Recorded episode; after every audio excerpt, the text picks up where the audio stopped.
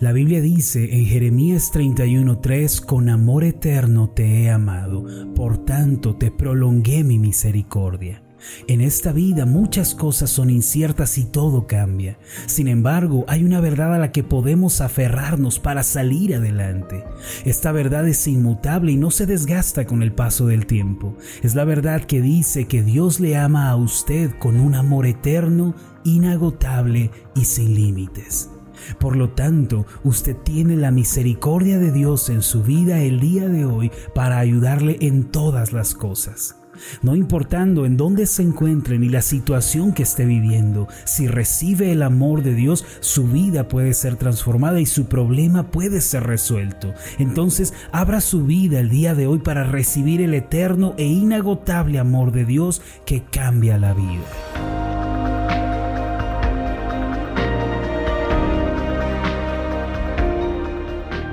Estás escuchando Meditaciones Ascender con el pastor Marlon Corona. Acompáñanos a continuar escuchando la serie de esta semana titulada Descansa en Dios. El tema de hoy es Vive sin resentimiento.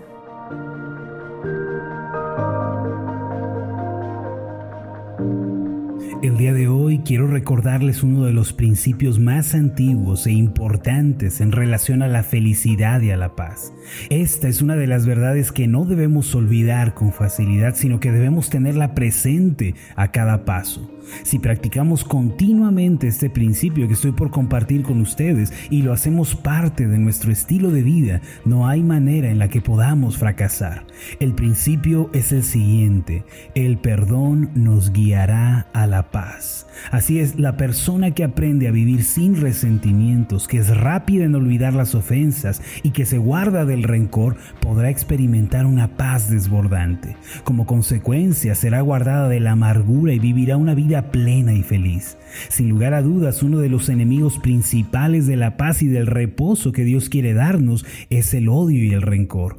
Para poder entrar en aquel descanso para el alma prometido por el Señor, debemos optar por una vida de de reconciliación y de tolerancia. ¿Cuánto ha sufrido la humanidad por causa de la discordia, la pelea, el juicio y el hecho de adherirse excesivamente a algún punto de vista?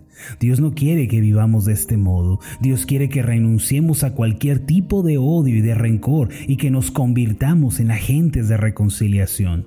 Pues Dios desciende sobre aquellos que viven una vida de perdón. Una relación se destruye por la falta de perdón, por la incomprensión y por mantenernos endurecidos en nuestro corazón como una roca. En todas nuestras relaciones personales podemos experimentar un asombroso milagro de bendición si tan solo llegamos a perdonar. Tan solo decir con sinceridad, perdóname, y responder con esfuerzo, te perdono, renovará cualquiera de nuestras relaciones porque Dios se mueve donde existe el perdón. Recuerde que el atajo a la felicidad y a la paz es el perdón. Con la finalidad de ser felices y traer descanso a nuestra alma, tenemos que aferrarnos al perdón. La actitud de perdonar, de pasar por alto las ofensas, de sufrir los agravios, debe ser nuestro estilo de vida. Ernest Gordon, quien sobrevivió a las atrocidades de la Segunda Guerra Mundial, relató una historia desgarradora en su autobiografía.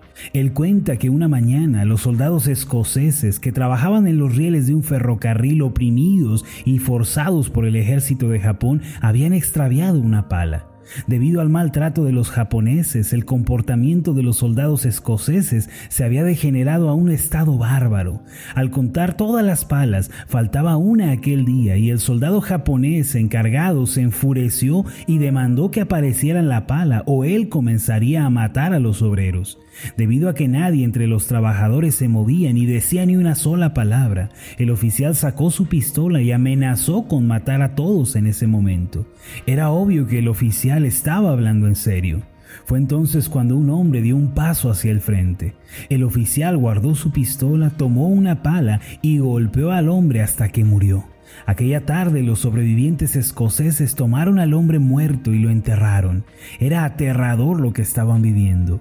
Al final de aquel día se realizó el segundo chequeo de las herramientas. Esta vez se encontraron que no se había perdido la pala. La verdad es que alguien no contó bien la primera vez. Lo sucedido corrió por todo el campamento. Un hombre inocente de buena voluntad sacrificó su vida por todos los demás.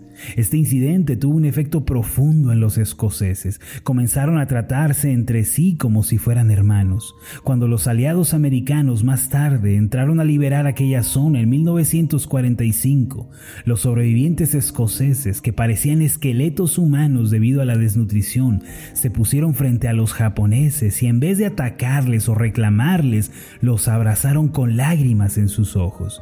Les decían a sus captores, no más odio, no más matanza, la guerra ya terminó, lo que más necesitamos ahora es el perdón.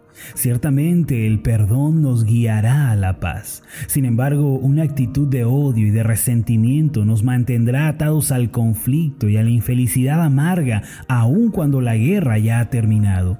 La actitud de los esclavos escoceses debe servir como ejemplo para todos nosotros. Si ellos hubieran agredido a sus captores y les hubieran seguido recriminando el maltrato y la humillación, no habrían tenido paz. A veces, aunque la guerra ha terminado, muchos siguen viviendo en conflicto o lucha por albergar una actitud de odio y resentimiento, pero recuerde, el perdón es el camino que nos guiará a la paz. Por esta razón debemos dar un paso adelante, izar la bandera de la misericordia y decir, te perdono, no importa lo que sucedió. Si usted confía en Dios de todo su corazón y le entrega la situación, puede perdonar al prójimo. Todo esto a fin de vivir plenamente y alcanzar la felicidad. Es verdad, lo que necesitamos hoy en día no es más odio en el hogar ni más venganza, sino perdón.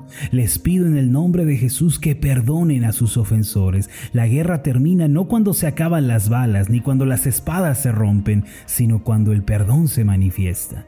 Cuando una persona vive presa del rencor ya ha perdido la felicidad. Se dice que el 70% de las enfermedades del hombre moderno se relacionan con el corazón, es decir, el temor, el rencor y la ansiedad que albergamos en nuestros pensamientos. Por tanto, si quiere vivir sano, tiene que deshacerse de todo temor, de todo odio y ansiedad, y debe vivir con misericordia y comprensión hacia quienes le rodean. Por otro lado, la misericordia y el perdón no son posibles con la fuerza del hombre. Pero a través de su palabra Dios nos exhorta a que vivamos una vida amable y por cierto nos revela cómo alcanzar el objetivo.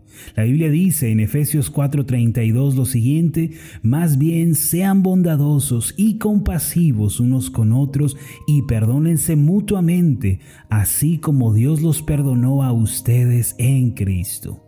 Además, Colosenses 3, 12 al 14 declara lo siguiente, por lo tanto, como escogidos de Dios, santos y amados, revístanse de afecto entrañable y de bondad, humildad, amabilidad y paciencia, de modo que se toleren unos a otros y se perdonen si alguno tiene queja contra otro. Así como el Señor los perdonó, perdonen también ustedes. Por encima de todo, vístanse de amor, que es el vínculo perfecto. Esta porción anterior de la escritura nos dice que es propio de los hijos de Dios, de sus escogidos, revestirse de bondad, humildad, amabilidad y paciencia. Los verdaderos hijos de Dios cada mañana, antes de comenzar la jornada, se distinguen por estar delante de Dios y esperar ahí hasta ser revestidos de aquella gracia que les ayudará a perdonar y a vivir con misericordia. Es por esto que los hijos de Dios pueden tolerar y perdonar. El apóstol Pablo, escritor de la carta a los colosenses, menciona una importante verdad en el versículo 13. Él dice, así como el Señor los perdonó, perdonen también ustedes. ¿Qué significa esto? ¿Recuerda usted el momento en que el Señor Jesús se encontraba colgado en la cruz, traspasado por los clavos en sus manos y sus pies? En ese momento el Señor miró a los que lo crucificaron y a los que se burlaban de él y dijo en Lucas 23, 34, Padre, perdónalos porque no saben lo que hacen. Esto significa que el Señor nos comprende y tiene empatía por nosotros. Por tanto, debemos confiar en el Señor porque Él es quien nos da un corazón amable que nos permite perdonar a los demás. Al conocer a Jesucristo, reconocemos que nuestros pecados fueron perdonados por medio de su sacrificio en la cruz. Nosotros hemos conocido el amor del Padre demostrado en la cruz del Calvario. Pablo dice en Romanos 5:8, pero Dios muestra su amor por nosotros en esto, en que cuando todavía éramos pecadores, Cristo murió por nosotros. Mis hermanos, nosotros hemos recibido el amor de Dios, hemos sido perdonados por Él. ¿Por qué entonces no perdonamos también a los que nos han ofendido? Por esta razón el apóstol Pablo dijo, perdonen si alguno tiene queja contra otro, así como el Señor los perdonó, perdonen también ustedes. Cuando nos acercamos a la cruz de Jesucristo cada día por medio de la fe y esperamos delante de Dios, también seremos revestidos de poder espiritual para perdonar y cubrir las faltas de otros. En síntesis, hay que confiar en el Señor a fin de ser amables y misericordiosos con los demás. Recuerde siempre el gran principio de una vida plena, el perdón nos guiará a la paz. Si usted practica este principio a partir de hoy, vivirá en plenitud, en felicidad y alcanzará aquella paz tan anhelada que nuestro ser necesita. Permítame hacer una oración por usted. Amado Dios y Padre Celestial, tú nos llamas a cada uno de nosotros a vivir vidas de perdón, de reconciliación, vidas de humildad, no de resentimiento ni de odio. Tú nos pides esto porque tú precisamente perdonaste nuestros pecados por medio de Jesucristo, su sacrificio hecho en la cruz. Por esta razón hoy somos invitados a perdonar para que podamos ser libres. Señor, que el día de hoy cada uno de nosotros avancemos hacia perdonar a nuestros ofensores, que echemos fuera toda raíz de amargura, de odio, de resentimiento y que podamos perdonar con sinceridad. Tú nos otorgas, Señor, tu bendición abundante cuando vivimos vidas de perdón.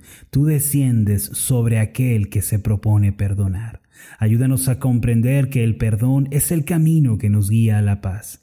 Guíanos, por tanto, en el poder del Espíritu Santo para que podamos seguir perdonando cada día toda ofensa que venga a nosotros.